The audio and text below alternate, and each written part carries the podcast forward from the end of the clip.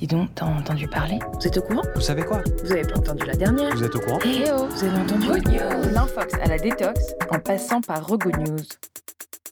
On est de retour sur Rego News. On avait pris une petite pause pendant deux semaines pour euh, se déconfiner euh, bien tranquillement. Et donc, on a décidé de faire un petit tour euh, en dehors de la capitale avec les jardinières masquées à Tours. Et nous avons aujourd'hui Rémi et Jeanne. Salut Rémi, salut Jeanne. Bonjour à tout le monde. Le grand classique pour commencer ce podcast, c'est qu'on vous demande quelle est ta good news du jour. Alors, je ne sais pas qui veut commencer. Bah, la bonne nouvelle, euh, c'est qu'on continue à jardiner, nous, et à planter euh, des légumes et des comestibles euh, un petit peu partout dans Tours. Et que juste après, là, dans une heure, une heure et demie, on va investir une nouvelle place. Ah, un nouvel endroit. C'est vrai qu'on peut dire que c'est ça la bonne nouvelle. Donc, ce nouvel endroit s'ajoute à combien de jardinières, si on peut les appeler comme ça? Bah Là, on en a au moins trois, trois endroits maintenant. Hein. Donc, il y a la place Strasbourg, en fait, et il y a l'île Balzac aussi. Et là, le troisième lieu sur lequel on va planter là ce soir, ça va être euh, donc euh, la place Foire-le-Roi. Donc, c'est une place assez euh, stratégique d'un point de vue bah, passage. Il y a quand même beaucoup de personnes qui, qui passent par là. Donc, on a beaucoup entendu parler du monde d'après à l'approche du déconfinement, même encore aujourd'hui. Selon moi, la contribution essentielle à notre futur proche est celle d'initiatives tournées vers l'autre, telles qu'on a vu naître en cette période de crise, et qui sont promises surtout à un avenir pérenne pour construire un meilleur avenir. Pour moi, les jardinières masquées, c'est une parfaite illustration de ces actions solidaires concrètes qu'on aimerait voir grandir à échelle nationale, voire internationale. Est-ce que vous pouvez nous raconter un peu comment est né ce projet? Je vais bien commencer. C'était pendant le confinement, en fait, euh, à Tours. Un collectif euh, qui euh, s'est appelé les couturières masquées a commencé à confectionner des masques pour les soignants. Eh bien, nous, c'est des personnes issues de ce collectif, en fait, donc de ce projet des jardinières masquées, qui consiste eux aussi face à cette, aussi cette crise alimentaire, à un moment donné, cette crise sanitaire, cette crise sociale et cette crise aussi potentiellement alimentaire, puisqu'à un moment donné, on avait du mal à trouver un certain nombre de denrées alimentaires dans, dans, les magasins, mmh eh bien, on s'est dit, pourquoi pas planter en bas de chez nous, tout simplement, dans les jardins, pourquoi est-ce qu'il y aurait que des, des, fleurs non comestibles Pourquoi pas planter des tomates. Donc, c'est ce qu'on s'est mis à faire, tout simplement, partant de ce constat c'est une idée qui a vu le jour grâce à un effort collectif ou c'est l'unique conviction euh, d'une seule et même personne? Alors au départ, on était deux, trois à, se lancer dans ce projet. Euh, on s'est euh, réunis à 4-5 personnes pendant le confinement pour semer des, graines de radis à Place de Strasbourg, donc un jardin à Tours. On a pris le risque de sortir de chez nous malgré tout en faisant attention, hein, en, se, en, se, masquant, etc., pour semer des graines de radis. Donc c'est commencé comme ça, on était 4-5. Et le, choix de semer des radis, ou je crois que tu as évoqué les tomates un peu plus tôt, c'est parce que c'est ce que vous aviez sous la main ou est-ce qu'il y a un choix stratégique? Oui, non, c'est vraiment ce qu'on avait sous la main en fait. Hein. Bon, les radis, c'est facile à semer. Euh, les tomates, on a reçu énormément de dons de, de plantes de tomates en fait. Mmh Après, nous, on aimerait bien semer aussi. Et puis le but aussi, c'est d'avoir de, de, des, des, légumes faciles à entretenir, à planter, qui ne demandent pas forcément beaucoup d'eau. Donc, euh, d'une certaine manière, c'est aussi assez stratégique. Il y a aussi des, oignons qu'on va avoir euh, pour cet après-midi, des plants d'oignons. Le but, c'est pas forcément la diversité, mais plutôt que ça pousse bien pour qu'ensuite avoir des récoltes. Quoi. On va pas se mettre à planter des choses qui demandent beaucoup d'entretien. D'accord, parce que effectivement, je crois que si j'ai bien compris, vous vous retrouvez une fois par semaine euh, sur ces terrains-là. Bah, maintenant, il y, a, plusieurs lieux qui se développent. Euh, chaque lieu a son rendez-vous hebdomadaire, effectivement. Mais du coup, là, cette semaine, on en est à trois ou quatre rendez-vous hein, quand même. D'accord sur des lieux différents à chaque fois. Puis ce qui est intéressant aussi, c'est que les, les, voisins des lieux qu'on investit euh, eh bien, nous rejoignent. Et que quand on plante euh, des tomates euh, à tel ou tel endroit, euh, le but, c'est que les voisins aient envie de nous aider, aient envie de venir arroser aussi les plantations, même quand on n'est pas là, la semaine, etc et on se rend compte que ça fonctionne. Le but, voilà, c'est vraiment euh, l'appropriation finalement de l'espace pour euh, les personnes du quartier. En fait, ceux à qui appartient l'espace des quartiers en font quelque chose finalement de, peu utile face aux réalités économiques, sociales et écologiques d'aujourd'hui. Donc c'est là que la réappropriation elle prend tout son sens puisque c'est vraiment euh, encourager les gens finalement à descendre de, leur chez-soi. Et, en fait, entretenir leur espace, et ça crée énormément de liens social. Et il y a des gens qui juste descendent et voient, comme il y a des gens qui sont réunis via le groupe Facebook. Et donc au début, quand vous, vous l'avez créé, vous êtes basé là-dessus et, et ensuite ça s'est fait naturellement, quoi. Effectivement, au départ, le mouvement euh, on était deux ou trois, encore une fois. On a, on a juste créé une page Facebook euh, qui s'est appelée Les Jardinières Masquées. Et euh, on a créé un événement où on a invité un petit peu tous nos potes, hein, en gros. et ça a fait effet boule de neige assez rapidement à Tours. Et maintenant, effectivement, il y a des, il y a des groupes jardinières masquées qui se créent en dehors, hein, qui se créent même à Poitiers maintenant. On a été contacté par des personnes de Toulouse aussi. Et c'est bien là le but justement de vraiment créer un, mouvement et pouvoir justement étendre la chose, euh, comme tu disais au tout début, à l'échelle nationale et pourquoi pas euh, internationale. Bon, après, ça, ça, se fait aussi à l'international, surtout en France, qu'on manque, qu'on manque assez de ce genre d'initiative. Pourquoi tu penses qu'on manque d'initiatives en France euh, à ce niveau-là?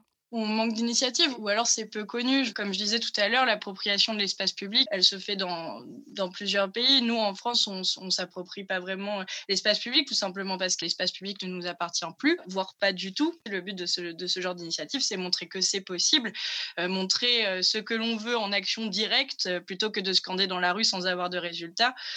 finalement, c'est ça, c'est ça la désobéissance civile d'une certaine manière. Justement, comment ça se passe? Est-ce que vous avez été soutenu euh, par la ville, par la région? Euh, Comment ça s'est passé? On a eu plusieurs échanges euh, et on a même l'occasion de rencontrer la mairie de Tours. Et on ne peut pas dire qu'ils nous aient soutenus, hein, bien au contraire, ils, ont, ils étaient assez mécontents en fait de la manière dont ça s'est passé. On ne pense pas que, on n'a pas envie de demander l'autorisation à qui que ce soit, ni la mairie, ni personne, avant mmh. d'agir dans euh, une action qui nous paraît légitime, euh, à défaut d'être forcément euh, légale. Là, je pense qu'on est dans un, dans un moment de flottement, en fait, hein, à 15 jours des élections municipales, c'est un peu normal. Je pense qu'il faut attendre, en fait, la fin du mois et le, et le début du mois de juillet pour savoir un peu à quoi s'attendre, en fait, je pense. Si on devait décrire les jardinières masquées, aujourd'hui, c'est plus un mouvement social, il n'y a pas encore de structure d'association ou de choses comme ça. Ben justement, pourquoi structurer la chose? Pourquoi, définir des limites quand il n'y a pas forcément besoin? Je vais prendre l'exemple d'Extinction Rébellion. Tout le monde peut se dire du mouvement d'Extinction Rébellion. Personnellement, après, chacun a son avis là-dessus euh, dans le mouvement. Et ce serait peut-être dommage d'en faire une association puisque ça demande tout de suite une adhésion, etc. Le but, c'est que tout le monde euh, tout le monde part de son initiative. C'est une forme d'autogestion au final. Parce que les gens sont capables de se structurer eux-mêmes. Donc euh, finalement, c'est là aussi la liberté du mouvement et pas forcément euh, créer des barrières associatives, justement. Nous, on est quelques amis et puis euh, on plante des graines, hein, c'est pas plus compliqué que ça. Tout le monde peut se dire jardinière masquée, du coup, à partir du moment où ils prennent de l'initiative avec nous. Moi, je le vois surtout comme euh, une intelligence collective mise au service de tous. Vous avez des enseignements à nous partager sur les bienfaits de cette intelligence collective?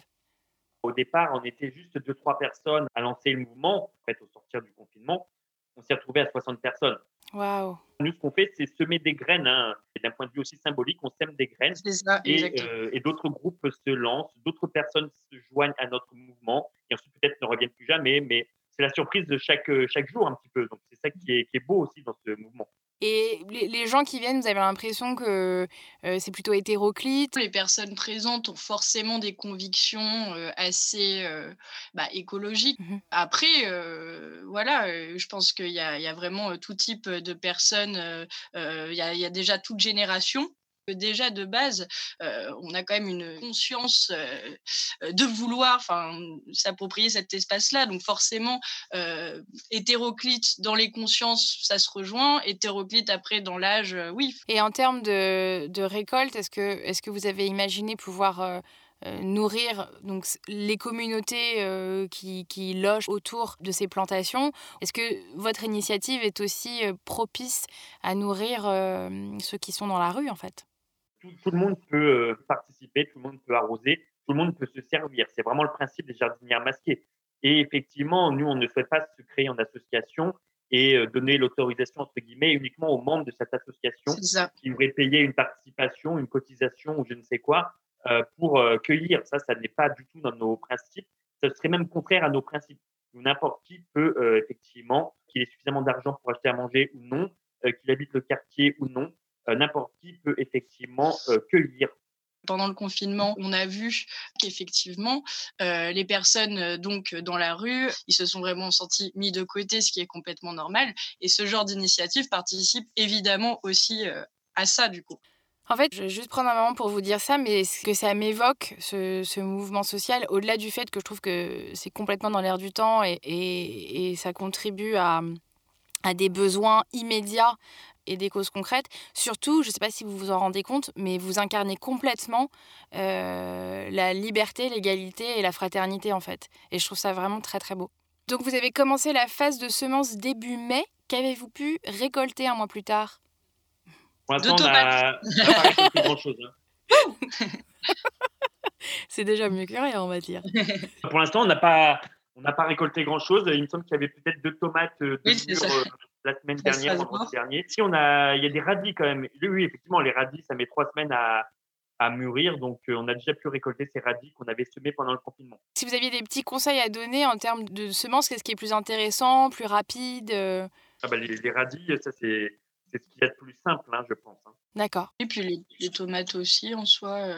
les récoltes rapides, oui, ça va vraiment être laitue, radis, tomates. Pommes de terre, moi j'aime bien les pommes de terre parce que c'est assez nourrissant aussi. Ouais. ça pousse assez facilement, pas besoin d'arroser non plus les pommes de terre. Euh. C'est ça, c'est facile à cultiver. Euh. Donc pommes de terre, radis, laitue euh, et tomates, seulement l'été du coup. Oui, bien sûr. Nous on a prévu l'assemblée générale, l'assemblée générale des jardinières masquées donc à Tours fin du mois d'août pour voir comment on va s'organiser pour cet hiver justement. Pour l'instant on ne sait pas. Est-ce qu'on va monter des serres et, ah oui, carrément. Ah bah. D'accord. Alors, une fois que les fruits, légumes et aromatiques sont prêts pour la cueillette, comment ça se déroule? Est-ce que chacun se sert à sa guise? Ou vous avez quand même mis des systèmes de distribution en place? Non, pour l'instant, vraiment, chacun se sert à sa guise. Oui, d'accord. C'est vraiment la distribution libre. Il faut aussi savoir compter sur euh, bah, la résilience des gens, tout simplement. Plus on fait confiance aux gens, de toute façon, euh, on, avait un, bar donc, qui a fermé maintenant, mais un, bar citoyen qui s'appelle le court-circuit.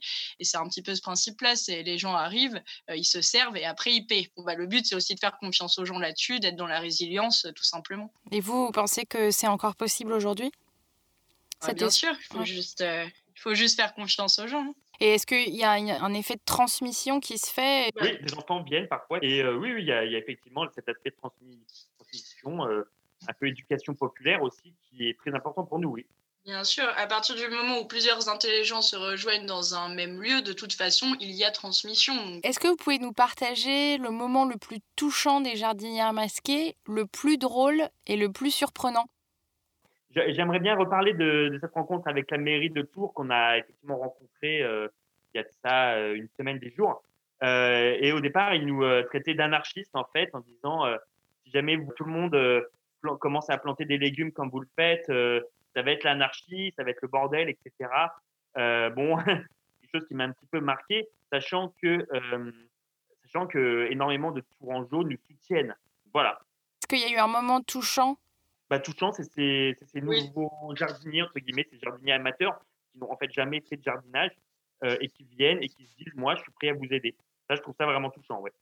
Oui, bah, j'imagine que ça va être des moments euh, hyper euh, sincères, authentiques, et donc du coup, les gens se lâchent un peu plus. Quoi. Exactement, en fait, le, mot vraiment d'ordre, c'est vraiment la spontanéité. Quoi, et c'est, ça qui est, qui est à la fois beau, drôle et, et, touchant. Les gens, ils demandent que ça de toute façon. Alors, si vous deviez me décrire votre monde idéal en une phrase, on va commencer par Rémi. Bah, un monde euh, plus solidaire, plus respectueux des hommes et de de l'environnement? Et toi, Jeanne? Bah, Un monde résilient, tout simplement, dans tous les sens du terme, c'est-à-dire euh, euh, en autogestion, euh, démocratique, hein, parce, que, parce que je ne considère pas vraiment qu'on soit en, démocratie. Donc oui, je dirais un monde démocratique et résilient. Alors, quelle est la good news que vous aimeriez voir, lire ou entendre dans un futur proche? Eh ben, Que la mairie s'empare de ce projet et et que les jardiniers municipaux euh, se mettent à planter euh, des, fruitiers, des légumes, un petit peu partout, à la place de, des fleurs euh, toxiques parfois qu'ils plantent pour l'instant. En conclusion un petit peu de tout ça, en attendant, on va dire, les réponses de, la mairie, même si on va continuer à planter, donc on va pas vraiment attendre, on va proposer une pétition et ça va passer par bah, l'obligation, d'une certaine manière, des employés municipaux par la mairie à planter des arbres fruitiers et à valoriser les espaces urbains pour en faire des espaces comestibles. Eh bien écoutez, je vous félicite de tout mon cœur et j'espère euh, vraiment que ça va marcher. On signera la pétition pour vous eh ben, chez Good News et on encourage tous nos auditeurs à le faire aussi. Vraiment merci et j'espère euh, vous retrouver peut-être sur la place de Paris dans une jardinière masquée. Vous lancez un collectif à Paris, hein, ça, il euh, n'y a pas de souci. Hein. Au contraire. C'est un défi? C'est un appel. ok, je note.